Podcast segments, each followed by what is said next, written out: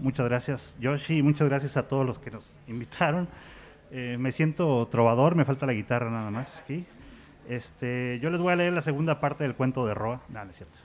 Este, pero estaría bueno, cómprenlo, es un tremendo libro y obviamente también los de los demás compañeros. Eh, yo les voy a leer algunos eh, cuentos breves, de más o menos por los próximos 50 minutos para que se vaya rápido esto. Y pues bueno, luego continuamos con, con los demás escritores. no quería empezar esta lectura sin recordar que hoy es 5 de noviembre, leer algunas efemérides que siempre es importante cuando se empieza un evento cívico como este. ¿no? en 1414, en Suiza se inaugura el concilio de Constanza en el que se pone fin al cisma de Occidente. En 1501, habitantes de la isla de Pascua deciden construir estatuas gigantes para honrar a los ganadores del primer torneo de rayuela celebrado en la isla. En 1530, en los Países Bajos, la inundación de San Félix, el sábado maléfico, deja un saldo de 100.000 muertos. En 1605, en Inglaterra, Guy Fawkes es arrestado por participar de la conspiración de la pólvora complot que buscaba hacer explotar el edificio del Parlamento británico para asesinar a sus ocupantes y desencadenar una rebelión por causas ideológicas religiosas. En el 2021 se lleva a cabo un encuentro de escritura morelense justo en el momento de la caída del meteoro que acaba con el 90% de la vida en el planeta Tierra. No sé. En 1955 es el aniversario número 66 de la llegada de Marty McFly al año 1955 convirtiéndose en el primer humano en viajar por el tiempo en un DeLorean. También celebramos el día en que el Doc Brown ideó el condensador de flujo, dispositivo que permite el viaje en el tiempo. En 1929, en Guatemala, entra en erupción el volcán Santa María. En el 2017, la perra laica regresa de su viaje del espacio, acompañada de una nueva raza de perros espaciales que aseguran que el planeta Tierra les pertenece por derecho propio. La paz se alcanza con un intercambio de croquetas y diamantes venusinos. En el 2001, siete naves extraterrestres son vistas sobrevolando la ciudad de Nueva York y causan destrucción a su paso, iniciando así lo que hoy conocemos como la Guerra de las Torres Gemelas, hecho histórico que fue borrado de la mente solo de aquellos humanos con neuronas débiles. Si se acuerdan. En el 2176, el Concilio de Nuevo Morelos establece la prohibición de partes cyborgs a humanos que no se hayan vacunado contra la COVID-75, variante Sigma. Hay caos en las calles y rechazo a las reglas impuestas por el presidente Maussan, de quien se rumora tiene sangre reptiliana. En el 2016, los circuitos de la máquina del tiempo funcionaron y el gran artefacto fue instalado en Gran Bretaña, luego en Rusia, luego en Montana, en Estados Unidos, y finalmente encendido en Ciudad de México para borrar con éxito la memoria de los últimos 5.000 años de la población sobreviviente. Hemos vuelto a la edad de piedra, pero somos, por fin, felices. Este eh, pequeño cuento es un, un exvoto, estos retablos que están como muy de moda, con, imágenes así religiosas de, hechos que alguien recuerda. Eh, y dice así, aquí las gracias a San Felipe de Jesús, que salvó al pasajero del asiento número 3, y a San Atilano, porque tuvo la fortuna de salvar a la del 5, que venía dormida y a San Cristóbal, que en un sueño le dijo a Juana que se levantara de su asiento y fuera al baño a hacer del dos. También a San David, que ni se enteró de que le rezaron los pasajeros del 7 y del 11, sin querer, porque fue el primer nombre sagrado que se les atravesó. Gracias a San Margarito y a San Rodrigo, del chofer, que trae unos escapularios que le regalaron los ladrones de la semana pasada antes de asaltar el camión. Y San Tranquilino, que calmó al viento. San Toribio, que calmó las aguas. Santa Juana que pasaba por allí y San Vladimir que es de otro país pero se quiso unir a la fiesta. A todos los santos que se asomaron a ver el accidente del camión que iba de Jutepec al centro de Cuernavaca, porque salvaron la vida de todos sus tripulantes, hasta del guajolote de la señora del 14.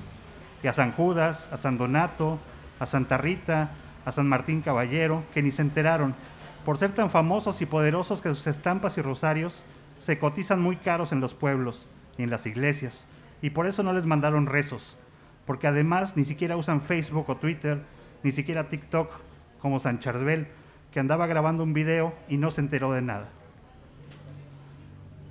Este es otro exvoto, se llama La Llorona Perseguida.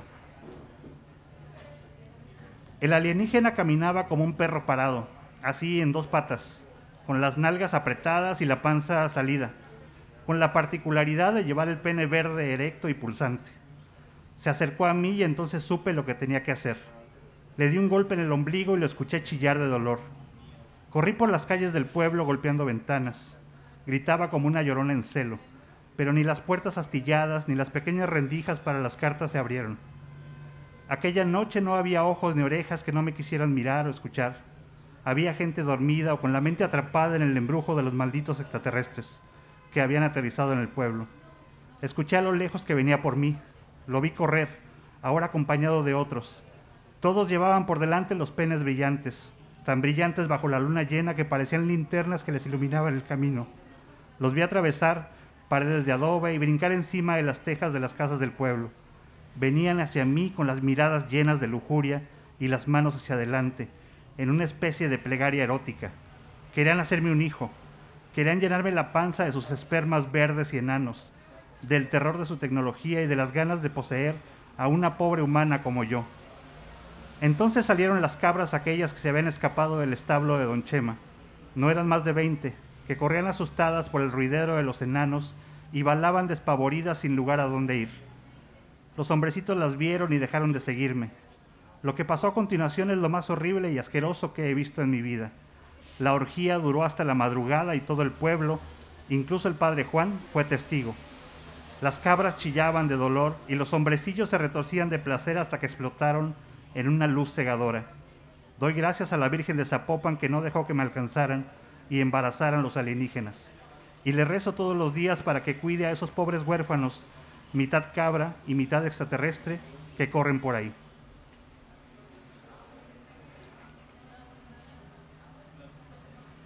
Ok, este es un cuento un poco anti, anticreencias religiosas. Se llama Fui al cielo. Fui al cielo y me encontré con un Dios distinto al que siempre imaginé. Me ofreció drogas, mujeres y placeres infinitos Así que decidí asesinar al primer ángel barrigón que se cruzó por mi camino y lo logré. Me enviaron al infierno. Fui al infierno y me encontré con un diablo distinto al que siempre imaginé. Era perfecta, nos hicimos amantes, me ofreció matrimonio, me despertaba cada mañana haciéndome el amor con su eterno calor. Fuimos dueños de todo y esparcimos el sufrimiento entre los pobres infelices condenados como nunca antes. Un día me dijo que estaba embarazada y lloramos juntos de tanto amor. El pequeño diablo nació, regordete, rojo pero con dos alas azules a la espalda. Ella sonrió y preguntó si acaso esperaba algo distinto.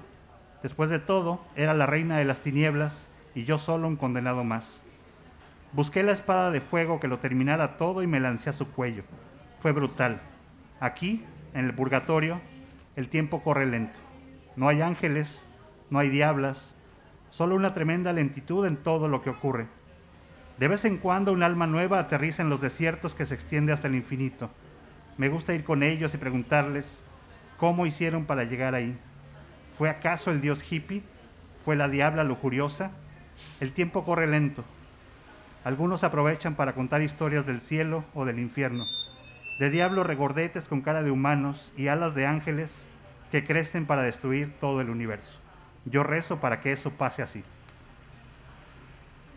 Ok, me voy a, me voy a despedir, como dicen los trovadores, con esta, este pequeño cuento que se llama El Estuche y otra vez gracias a Josh y a todos por la invitación, la organización y, volver a ver gente en, fuera del Zoom, fuera del StreamYard.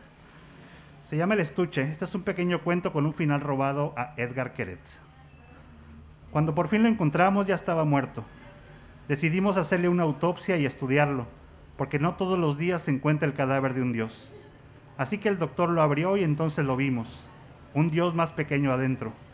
Era perfecto, pero también estaba muerto, así que lo abrimos. Adentro un dios más pequeñito, de color azul, también estaba muerto. Lo abrimos. Un dios pequeñitito con cabeza de gato, también muerto, así que lo abrimos.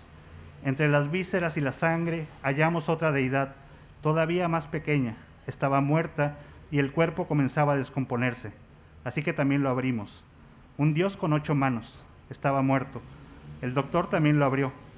Hallamos entonces a Borges, tan arreglado y perfecto como siempre, pero estaba muerto. Lo abrimos. Seguimos abriendo y hallando dioses hasta que al final un estuche diminuto brillaba en el pecho de una diosa muerta. Lo abrimos y entonces por fin pudimos ver. Allí estaba, Dios mío, Dios mío, ¿cómo hemos podido ser tan tontos? Muchas gracias.